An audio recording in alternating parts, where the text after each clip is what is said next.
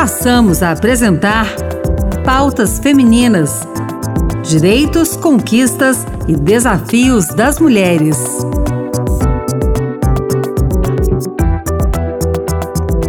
Eu sou Rita Zumbi e começa agora o Pautas Femininas. Segundo o estudo da Fundação Oswaldo Cruz, a depressão pós-parto acomete mais de 25% das mães no Brasil. As pesquisas sobre o assunto citam efeitos no desenvolvimento social, afetivo e cognitivo da criança, além de sequelas prolongadas na infância e adolescência. Além disso, o perfil de mães com depressão pós-gestação é bem definido.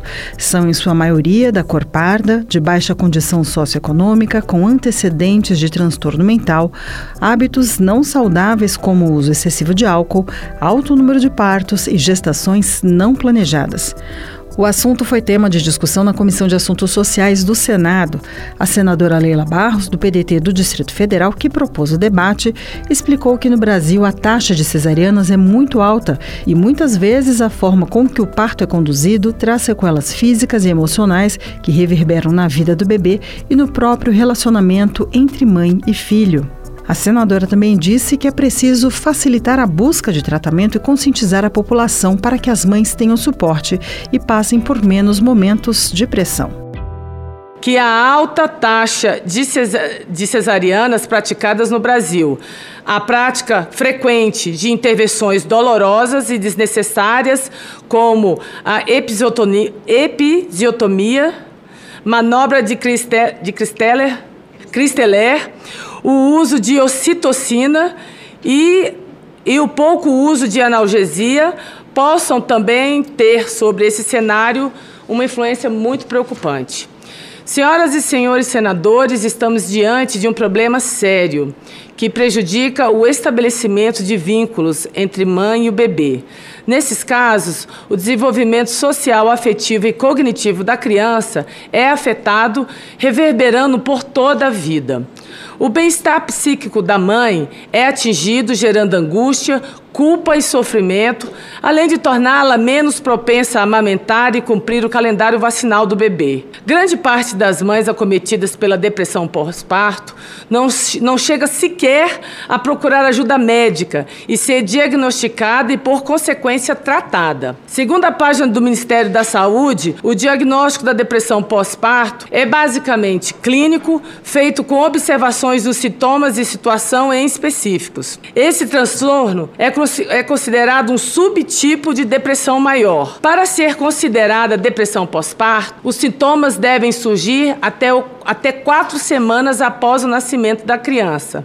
Tive a satisfação de relatar aqui no Senado Federal o PLC 98 de 2018, que dispõe sobre o rastreamento de sintomas depressivos em gestantes e puérperas, seu encaminhamento para atendimento especializado e a promoção de campanhas de conscientização e esclarecimento a respeito, esclarecimento a respeito da depressão perinatal. A matéria já foi, já foi aprovada aqui no Senado Federal e retornou à Câmara dos Deputados, onde eu espero, já faço um apelo aos deputados, que ela seja votada com maior brevidade possível. Complementarmente a esta proposição, faz-se urgente debater sobre medidas para facilitar a busca de mulheres pelo tratamento e para conscientizar a população para que as mães tenham suporte e passem por menos momentos de pressão comuns ocasionadores de transtorno.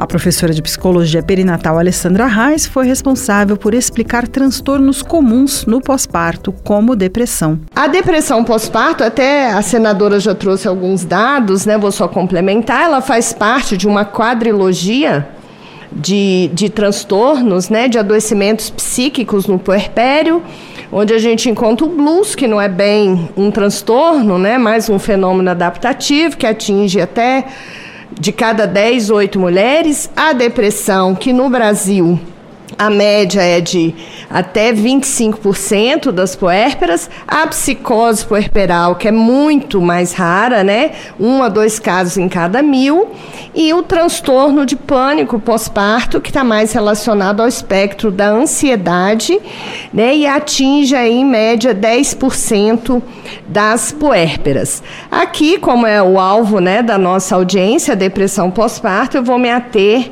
mais a essa temática. Tá? Então ela é uma condição prevalente que afeta globalmente mulheres e puérperas. É o transtorno mais prevalente do puerpério. Tá? É a depressão pós-parto. Os sintomas, de um modo geral, tristeza prolongada, perda de autoestima, perda de motivação, profundo retraimento, podendo ter reação maníaca, preocupação excessiva com o aspecto físico, a limpeza exagerada do ambiente ou do bebê, uma labilidade importante, choro frequente. Mas o que é mais marcante, um sentimento de desamparo e culpa. Sheila Caetano, coordenadora da pós-graduação em psiquiatria da Unifesp, pontuou outros aspectos importantes dentro desse cenário. Ainda pode ocorrer outros tipos de depressão pós-parto, como a depressão bipolar, que é mais grave, e em casos raros o surto psicótico, delírios, a desconexão da realidade, é, com implicações até de internação para essa mãe não se machucar, não machucar o bebê. Essa mulher, na, maioria, na maioria das vezes, não conhece o problema de saúde que ela está passando e não se sente feliz no momento mais especial da sua vida ou conectada com seu filho. E isso é, de fato, uma barreira para que essa mulher peça ajuda. Barreira porque ela se sente culpada. Todos esperam que ela seja uma boa mãe, alegre cuidando do seu bebê. Barreira porque muitos na sociedade esperam o mesmo e nem todos conhecem e também nem todas as equipes de saúde estão conscientizados e treinados para detectar esse problema, atentos ao emocional das mães e de seus bebês.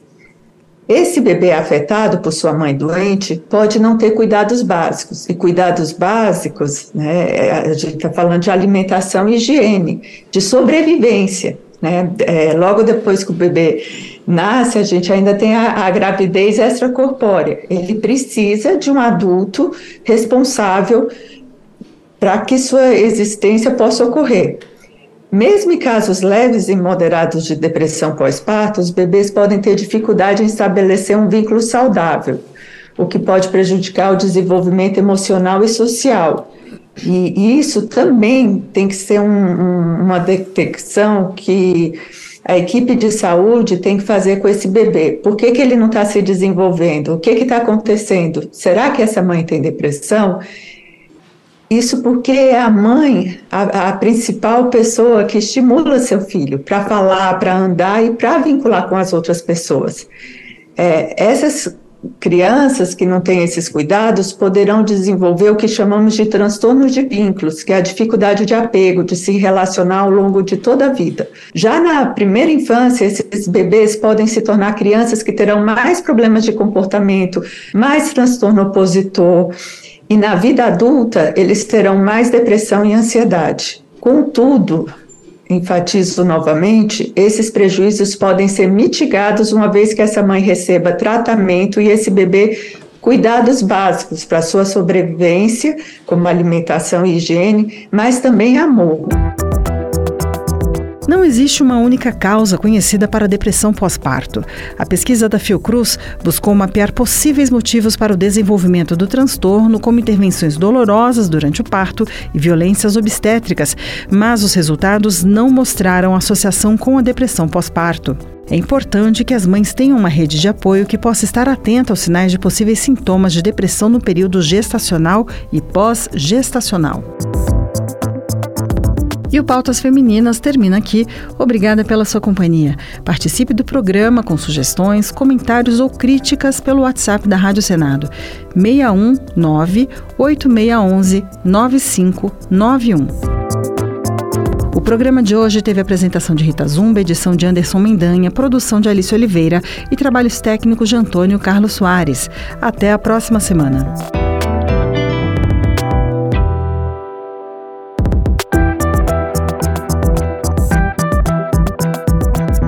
Acabamos de apresentar Pautas Femininas. Direitos, conquistas e desafios das mulheres.